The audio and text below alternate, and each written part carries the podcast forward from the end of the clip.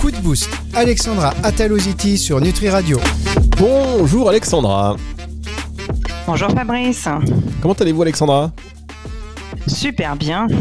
Alors là on est prêt. Alors soufflez pas trop dans le micro Alexandra. Je sais que tout est sensible. Hein, le micro, on entend tout. Sachez qu'on entend tout. Une porte qui claque, une, une mouche qui vole. On l'entend. Ce sont des micros hyper performants.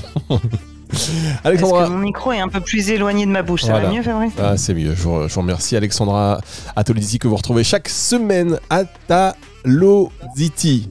Pas facile à prononcer comme ça, il faut vraiment articuler. Bien, vous l'avez bien prononcé. Ouais, c'est ça me ça m'oblige en fait à ne pas manger mes mots que vous retrouvez donc chaque semaine dans cette émission Coup de boost.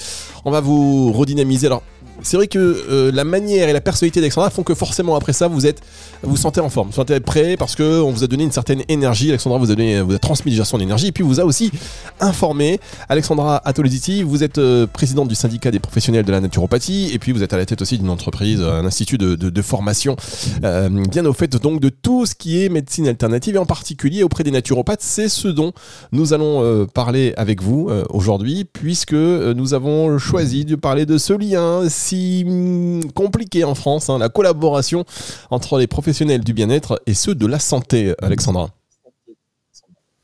Bon, compliqué, je pense, parce que justement, on prend pas suffisamment le temps d'expliquer et d'informer. Je vous remercie, Fabrice, de permettre d'utiliser notre émission Coup de boost pour en informer. Je pense effectivement qu'il faut qu'on passe le temps euh, un peu plus à se positionner en tant que professionnel du bien-être.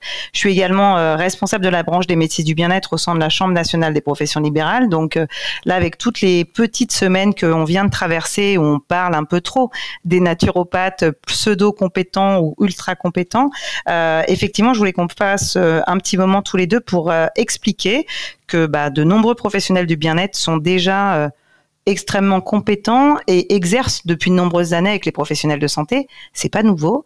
Là, ce qui a un petit peu fait sortir ces dernières semaines, c'est qu'on a trouvé des professionnels de bien-être sur un annuaire bien connu qui référence aussi des professionnels de santé. Et certains professionnels de santé n'étaient pas informés. Donc, moi, en tant que responsable de la branche, je tiens à préciser que ça fait des années que les professionnels soignants travaillent avec des professionnels du bien-être, que ça se passe très bien et que j'espère qu'il va y avoir encore de nombreux annuaires qui pourront référencer pour faciliter la vie des utilisateurs et des usagers, qui pourront référencer à la fois des professionnels soignants et à la fois des professionnels de bien-être, en sachant exactement qui on va consulter et pourquoi et quelles sont les limites d'exercice. Bien, euh, on va en parler. Dans un instant, on ne leur donnera pas le nom de cet annuaire très connu qui commence par la lettre D. Mesdames, Messieurs, faites vos jeux. On marque une pause et on se retrouve dans un instant pour euh, rentrer dans le vif du sujet avec vous, Alexandra.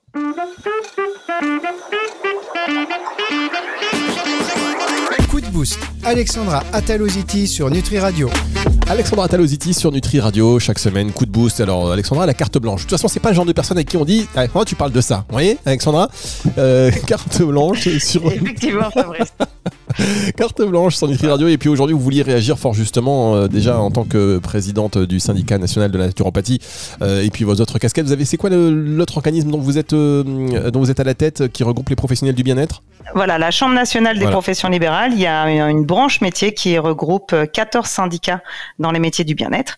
Donc, il y a plus de 25 000 professionnels qui sont dans cette branche et effectivement, euh, ils ont été un petit peu chagrinés de certains propos euh, de journalistes ou autres et, je voulais euh, prendre la parole et je suis là pour les défendre et pour vous dire que je ne lâche rien. Pour ceux, vous allez apprendre à me connaître tous les lundis. Là, on est fin septembre, hein, mais tous les lundis, vous allez apprendre à me connaître. Je suis pas le genre de nana à, me laisser faire. Et soyez rassurés, je continue à défendre les professionnels du bien-être pour qu'on puisse exercer sereinement sans faire de bêtises, hein, sereinement et en complémentarité. Oui, euh, bah non mais c'est important. C'est vrai que dès qu'on s'est dit allô la première fois au téléphone, j'ai su, vous savez. Au, au- au allô, j'ai su que vous étiez plus ou moins et à quoi m'attendre. Je me suis dit c'est génial, ces émissions, on va se régaler. Donc effectivement, on va en parler puisque euh, suite à un annuaire de santé donc qui commence par Doctolib et euh, pardon, qui justement certains médecins se sont offusqués un petit peu, n'étaient pas au courant de la présence de professionnels de santé, de médecine on va dire alternative ou du bien-être. Euh, pour vous, en fait, pour autant, il y a une vraie relation qui doit euh, s'installer en- entre les deux. Et c'est vrai qu'en France, on a un peu parfois de, mal à, à- à comprendre cela, mais ça va vers une médecine plus intégrative qui, qui fonctionne mieux en général, non?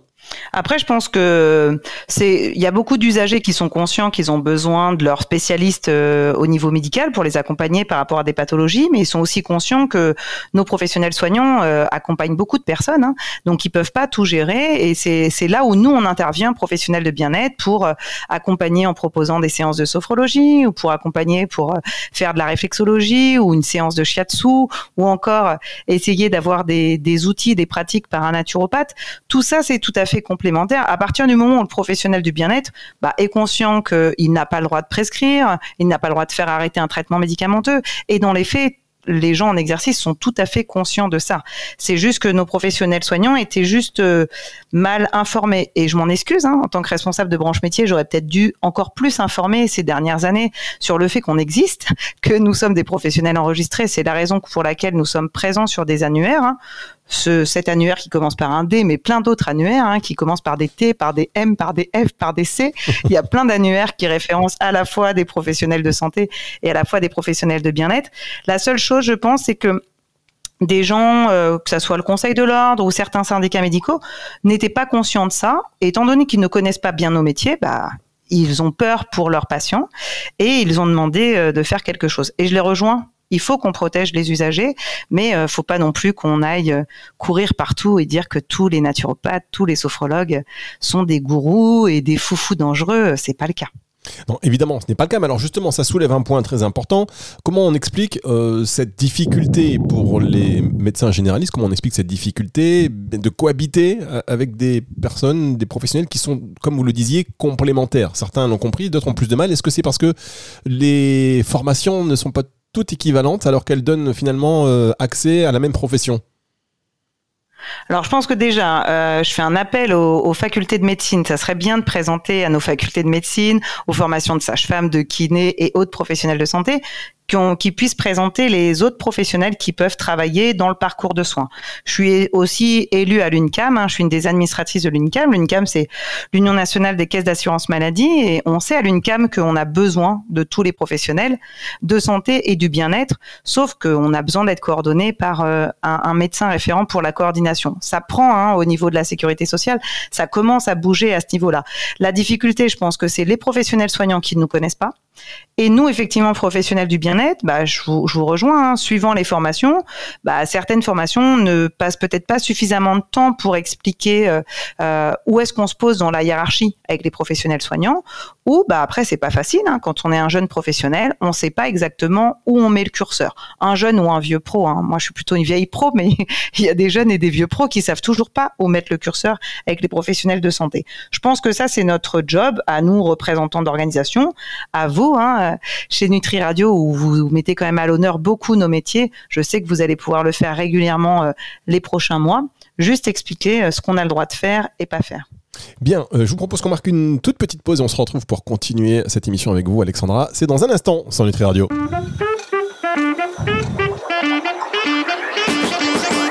Coup de boost, Alexandra Ataloziti sur Nutri Radio.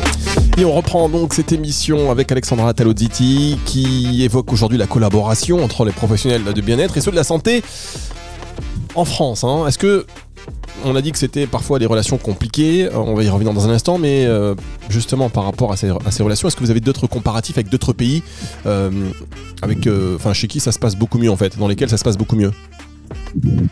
Alors euh, merci, hein, mais effectivement il y a la WNF qui est une organisation internationale au niveau de la naturopathie qui met en avant euh, l'évolution des métiers dans de nombreux pays. Nous on est un petit peu beaucoup très très à la bourre hein, par, rapport à d'autres pays européens, que ce soit l'Italie, l'Espagne ou le Portugal par exemple. Je vous parle même pas de l'Allemagne ou d'autres pays un peu plus lointains que sont le Canada ou l'Australie. Je pense qu'il y a aussi une méconnaissance que ce soit pour pour la naturo vu qu'on parle surtout d'eux en ce moment, les naturopathes, on, ne se rend pas compte que c'est un métier qui est basé sur beaucoup d'études scientifiques. Et je pense que rien que ça, le fait de préciser aux professionnels soignants que on ne donne pas des, recettes que des recettes de grand-mère, hein, voilà, même si on peut donner euh, certaines recettes un peu euh, ancestrales, comme dirait l'autre, on est quand même basé dans nos conseils euh, sur des études scientifiques. Ça devrait pouvoir assurer les professionnels soignants de savoir ça de nos métiers. Il y a beaucoup de métiers du bien-être qui sont basés sur sur des retours scientifiques. C'est le cas de la réflexion réflexologie, par exemple, la sophrologie qui bouge aussi beaucoup pour la reconnaissance scientifique dans, auprès de différentes structures hospitalières. Je pense que ça bouge et, et effectivement c'est un petit peu long en France. On est un peu plus lent ça manque de coup de boost en fin de compte. Ça manque de coup de boost. Bah, grâce à cette émission, peut-être qu'on va accélérer le, processus. En tous les cas, on disait que les médecins voilà, euh, conventionnels et généralistes avaient un peu de mal à cohabiter avec des, professionnels de santé un peu alternatifs. Euh, on peut comprendre aussi qu'un côté, un médecin, il, il fasse 9 ans d'études, euh, c'est long, il y a une vraie documentation. Et puis, il y a des formations aussi, bah, on parle des naturopathes qui sont dans, le collimateur. Dieu sait si on les défend sur une radio, en tout cas si on leur donne une visibilité pour qu'ils puissent s'exprimer. Les meilleurs, évidemment. évidemment. mais est-ce que il n'y a pas aussi sur des formations euh, du, nettoyage un petit peu à faire, Alexandra? Après, je pense que effectivement, je l'ai dit hein, euh, depuis le mois d'août hein, et maintenant fin septembre, je suis intervenue pas mal de fois auprès de journalistes et autres. Effectivement, il faut faire du ménage. Après, nous sommes un métier en cours de réglementation, donc les instances, hein, le ministère du travail, le ministère de la santé, ne va pas très très vite pour nous aider à nous organiser. Après, les, organisations que sont euh, le syndicat des naturaux, l'Omnes, la PHN, la PNF, la FENA, on travaille ensemble depuis euh, un certain temps pour essayer de faire évoluer les formations initiales, mais c'est lent, c'est long et on a vraiment besoin euh, des instances pour nous dire, bah, écoutez, oui, vous avez raison, il faut imposer des blocs de compétences, il faut imposer un parcours pour les formateurs, par exemple. Euh, voilà. Le, le, métier de la formation a été beaucoup contrôlé depuis 2017, donc dans la naturopathie, il y a déjà un très très gros ménage qui a été fait au niveau des organismes de formation en naturopathie. Il y a la direction du travail qui contrôle les organismes de formation. On doit choisir un centre de formation qui a un numéro de déclaration d'activité, donc c'est un peu chelou comme ça, mais c'est juste, est-ce que le centre de formation est contrôlé par l'adresse, ce qui veut dire que c'est un vrai centre de formation? Quand on va sortir de cet euh, organisme-là, on pourra dire qu'on est naturopathe? Euh, voilà, la répression des fraudes est très claire sur le sujet. Si on ne choisit pas une école qui est enregistrée à l'adresse, on doit dire à nos clients qu'on est autodidacte c'est un peu douloureux quand on paye 14 000 boules, 15 000 boules et qu'on dise qu'on est autodidacte. Donc vraiment, là, je parle aux futurs naturaux qui m'écoutent. Et c'est pareil pour la sophro, la réflexo, le shiatsu. La législation de la formation est la même chose depuis 2017. Vous voulez vous reconvertir dans les métiers du bien-être, vous devez absolument choisir un organisme de formation qui est sous contrôle de la au minimum, ou contrôle de l'État et de l'éducation nationale, c'est aussi le cas dans nos métiers. Et ça, posez la question quand vous faites le tour. Et au moins, quand vous installerez, bah, vous pleurerez pas en disant j'ai payé 15 000 euros et je dois dire à mes clients que je suis autodidacte.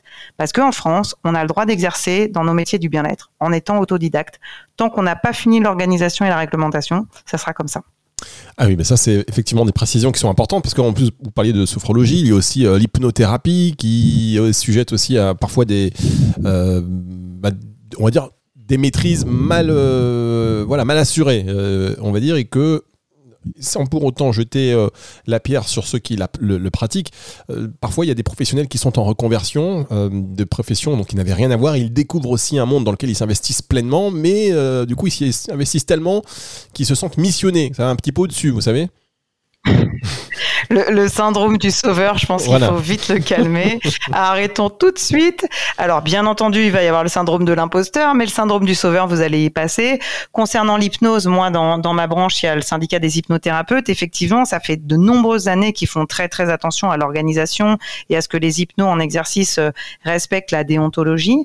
Euh, mais c'est la même chose il faut choisir un centre de formation qui est euh, sous contrôle de l'adresse et après des fois se remettre en question. Nous au niveau du syndicat des naturaux, essayer de d'encourager la formation professionnelle continue. Je sais que vous êtes d'accord avec moi, Fabrice.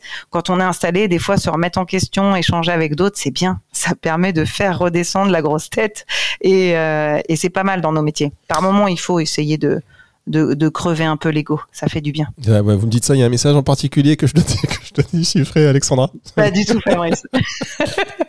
non, non, en, aucun, en aucun cas, je pensais à vous, mais je sais que vous connaissez pas mal de monde. On pourrait les faire tourner régulièrement pour organiser des, petites, des petits ateliers. Je dégonfle mon ego. C'est oh, sympa. Moi, j'y participerai régulièrement aussi. Hein. Ah, vous avez raison. Non, mais on en a besoin. Et on en a, c'est vrai qu'on en a tous besoin, quelque niveau que ce soit, un petit peu de, voilà, de, d'ouvrir les fenêtres, de discuter entre nous et puis euh, pour se remettre en question et puis pour apprendre en permanence. Euh, on va marquer une petite pause et on va revenir déjà pour la dernière partie de cette émission. J'ai encore deux questions pour vous, Alexandra. Vous restez avec nous? Avec plaisir. à tout de suite. C'est votre émission quand même. Hein.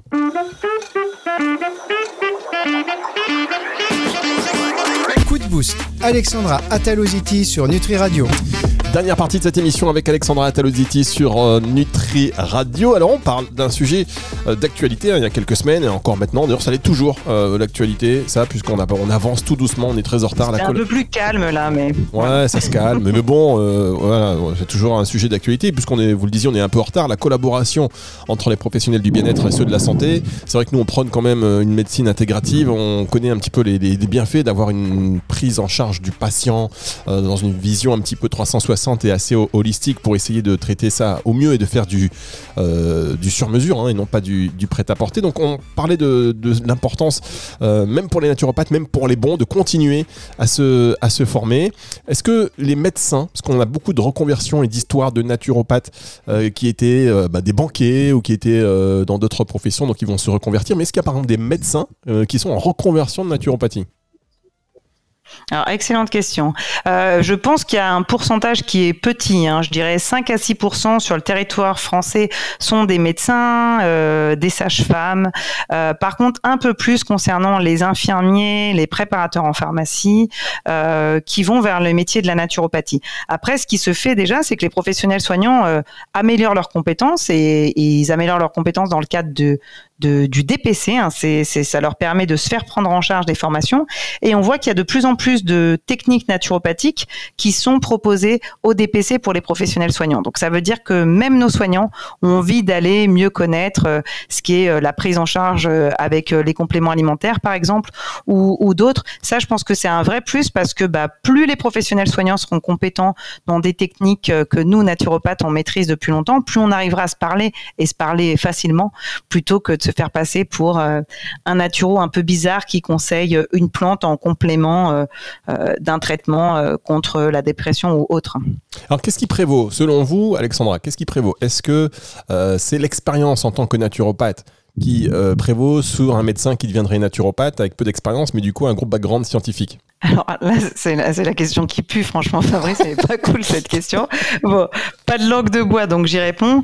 Euh, je pense que très clairement, nous, naturopathes, euh, non médecins, bah, très clairement, on connaît pas aussi bien le corps humain et la physiopathe du client, donc on, ils vont quand même être meilleurs que nous rapidement pour accompagner euh, un client qui a des, des, des difficultés, parce qu'il aura à la fois son background de médecin et ses compétences en naturo. D'accord, bah c'est une effectivement mais, mais mais un naturo qui est bien formé, qui de la bouteille, qui sait où est sa place et qui se prend pas pour je sais pas quoi. Bah, il sera aussi extrêmement compétent pour accompagner un usager. La seule chose qu'un naturo pourra pas faire, c'est qu'il pourra pas prescrire de bilan sanguin, par exemple. Il pourra pas prescrire d'imagerie médicale. Donc, automatiquement, le médecin, par rapport à ça, il va un peu plus vite. Mais si le naturo, il a l'habitude de bosser avec un médecin qui va prescrire le bilan sanguin, qui va prescrire l'imagerie et qui va lui analyser et lui répondre, bah, on ira tout aussi vite. Mais pas tout seul. Mais, on euh, aura quand même besoin d'une presse pour aller plus vite. Ah oui, effectivement, il vaut mieux travailler dans ces cas-là en, en, équipe, d'où l'importance aussi de ces pôles santé qui se montent un petit peu euh, à droite à gauche, où on va retrouver euh, des différentes activités de médecine, à la fois médecin généraliste et puis tout autour des euh, professionnels de, de, de médecine. Quand on vous dit professionnels du médecine alternative, c'est parce qu'il y en a qui n'aiment pas ce mot. Non, moi je dis plutôt professionnel du bien-être ou professionnel de l'accompagnement complémentaire. Alternatif, euh, je pense pas. On n'est pas du tout alternatif à une prise en charge. On est vraiment complémentaire. Et moi, c'est ma demande à, à l'univers, la demande à l'univers qu'on puisse avoir plein de pôles comme ça euh, de prise en charge intégrative. Il y a des centres hospitaliers comme euh, le centre de médecine intégrative de Bordeaux, par exemple, qui qui fait intervenir de nombreux professionnels. Aux hôpitaux de Paris, on a deux centres aussi intégratifs. Ça, c'est rattachés aux hôpitaux, mais en ville, on, a aussi, il faut pousser, euh, je fais un appel à la ministère de la Santé, essayer de valider plus de centres de santé euh, qui nous écoutent, c'est hein. bien. Qui nous écoutent, qu'on salue évidemment. Euh, juste dernière question. juste dernière question, Alexandra. Est-ce que vous pensez qu'il n'y a pas des professions comme ça qui, à qui on, devrait proposer systématiquement pendant pour pour un petit peu upgrader leur, leur carrière des, des formations naturopathes je pense particulièrement au personnel des EHPAD bah, effectivement, de toute façon, la naturopathie intervient aussi pour améliorer euh, la qualité euh, de, de, vie au travail, hein, sans spécialement dire que nous sommes des professionnels de la QVT, mais on intervient. Et donc, il y a déjà des professionnels naturopathes, sophrologues qui interviennent auprès des EHPAD pour transmettre des compétences aux professionnels pour qu'ils puissent euh, se sentir mieux. Mais je pense qu'il y a tout à faire. il, y a, il y a, voilà, on a un champ énorme. On n'a plus qu'à qu'à se bouger et à se booster. Et avec nous tous, on pourra aller vite et loin. Eh ben, vous savez, c'est ce, que, c'est ce qui ressemble vraiment à un mot de la fin. Donc, on va se quitter là-dessus, euh, Alexandra. Émission que vous pouvez retrouver à la fin de la semaine en podcast sur nutriradio.fr dans la partie médias et podcast et sur toutes les plateformes de streaming audio. À la semaine prochaine, Alexandra. À la semaine prochaine, merci.